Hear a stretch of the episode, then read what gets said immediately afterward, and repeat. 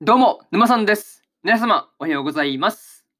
今回ですね、バックアローの第21話の感想ですね。こちら、語っていきますんで、気軽に聞いていってください。というわけで、早速ですね、感想の方、入っていこうと思うわけですが、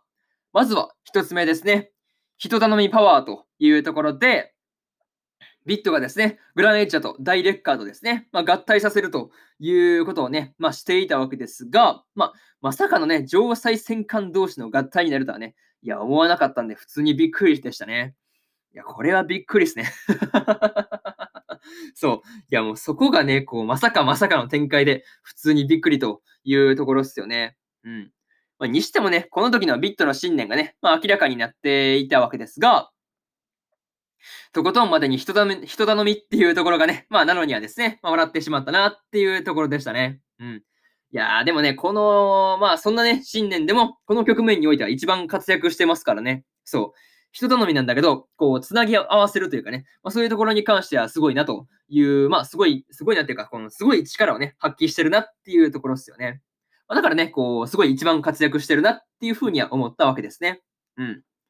また、こう、序盤のね、こう、シュート、ビットのね、やりとりのところでね、結構泣けてしまったわけですが、まあ、ビットのね、信念を見抜いていたシューはですね、やっぱりこう、すごいなというか、まあこう、やっぱりね、このビットとの仲ですよね。まあ、関係する長さ、長さって言ったらあれですけど、まあ、長い間ね、まあ一緒にこう、まあコンコンビっていうかね、まあコンビとしましょうか。うん。コンビをね、組んでやっていたわけですからね。まそう考えると、なかなかね、こう、二人の関係ですよね。まあそういうところが深くなって、まあね、だいぶ仲良くなったよねっていうところですね。まあそういうのをこう感じられるというか、まあそういう部分がありました。さらにですね、グランエッジャーとダイレッカーをね、最初から合体させるつもりで、こう、シューがね、計算していたというところが、まあ、さすがはシチューという感じでしたね。そう。まさかそこまで計算してるとは誰も思わないというかね、まあ、マジでその辺はすごいなというふうに思ったりしました。これがですね、えー、まず一つ目の感想である、人頼みパワーというところですね。うん。いや、本当にこう、ね、合体に次ぐ合体ですごかったなという話でした。で、次ですね、二つ目に入っていくわけですが、王の中の王というところで、まあ、まさかのね、絶外帝がここでね、倒れてしまったというわけなんですが、まあ、ただでは倒れないっていうところですよね。まあ、そこがこう、ち、そこでですね、まあ、散り際に残した言葉がね、強烈すぎるというか、いや、本当にこう、すごかったなという感じでした。いや、本当にね、こう、信念通りのね、言葉を絶外帝が残していったわけですが、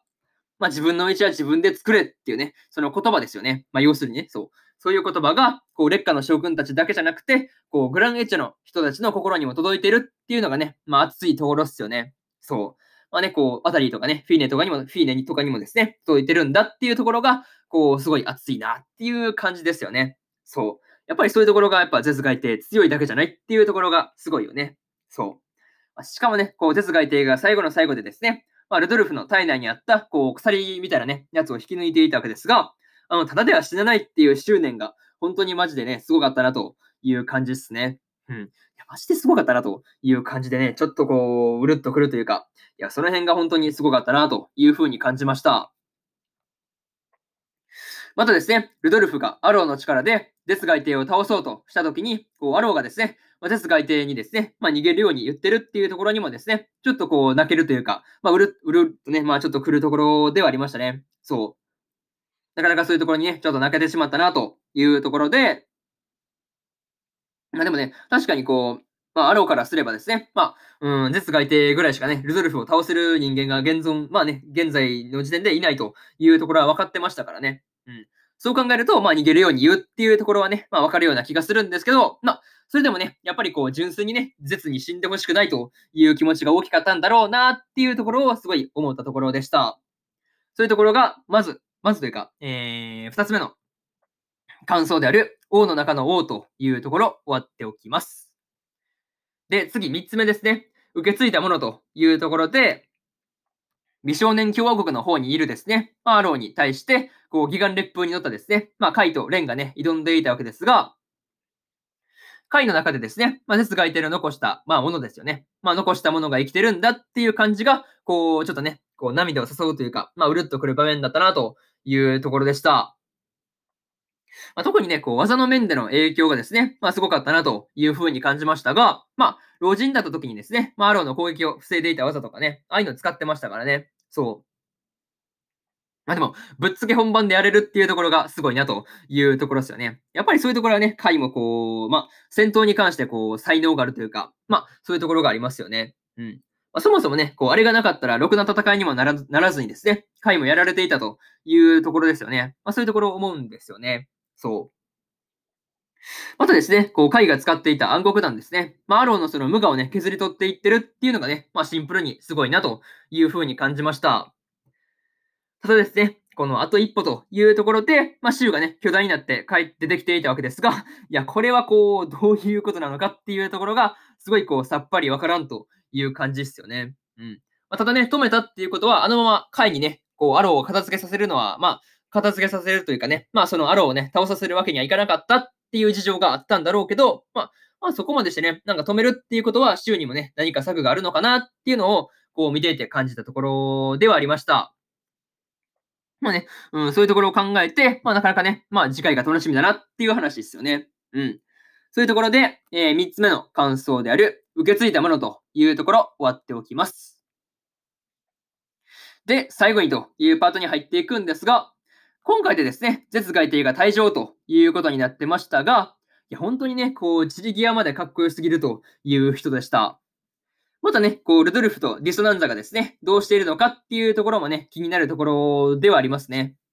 とてもね、こう、あの二人がすんなり死んでくれるとは思えないんですよね。どう考えてもね。そう、とてもあんなこう、逆にすんなり死んだら味気ないなっていうところですよね。うん。なかなかそういうところをね、思ったりしました。まあね、こう、あとはですね、ラストで出てきた巨大な州、巨大なね、州が、こう一体どういうことなのかっていうところですね。まあ、そこをね、こう次回での説明をですね、まあ、楽しみにしてようかなっていうふうに思ってます。はい。まあ、そういうところで、今回のバックアローの第21話の感想ですね。こちら終わっておきます。でですね、今までにもですね、第1話から第20話の感想は、それぞれ、それぞれですね、過去の放送で喋ってますんで、よかったらね、過去の放送も合わせて聞いてみてくださいという話と、今日ですね、他にも2本更新しておりまして、焼くならマグカップもの8話の感想と、フルーツバスケットザ・ファイナルの第8話の感想ですね。この2本更新してますんで、よかったらね、こっちの2本も聞いてみてくださいという話と、明日ですね、えー、明日4本更新しているわけですが、えー、更新するわけですが、えー、エデンズゼロの第7話の感想と、さよなら私のクラマーの第8話の感想、そしてですね、真っ白の音の第9話の感想と、大の大冒険の第34話の感想ですね。この 3, あ3本じゃなくて4本ですね。この4本ですね。1、2、3、4と更新しますんで、よかったらね、明日もラジオの方聞きに来てもらえると、ものすごく嬉しいですというところで、本日3本目のラジオの方終わっておきます。以上、沼さんでした。それではね、次回の放送でお会いしましょう。それじゃあまたね。バイバイ。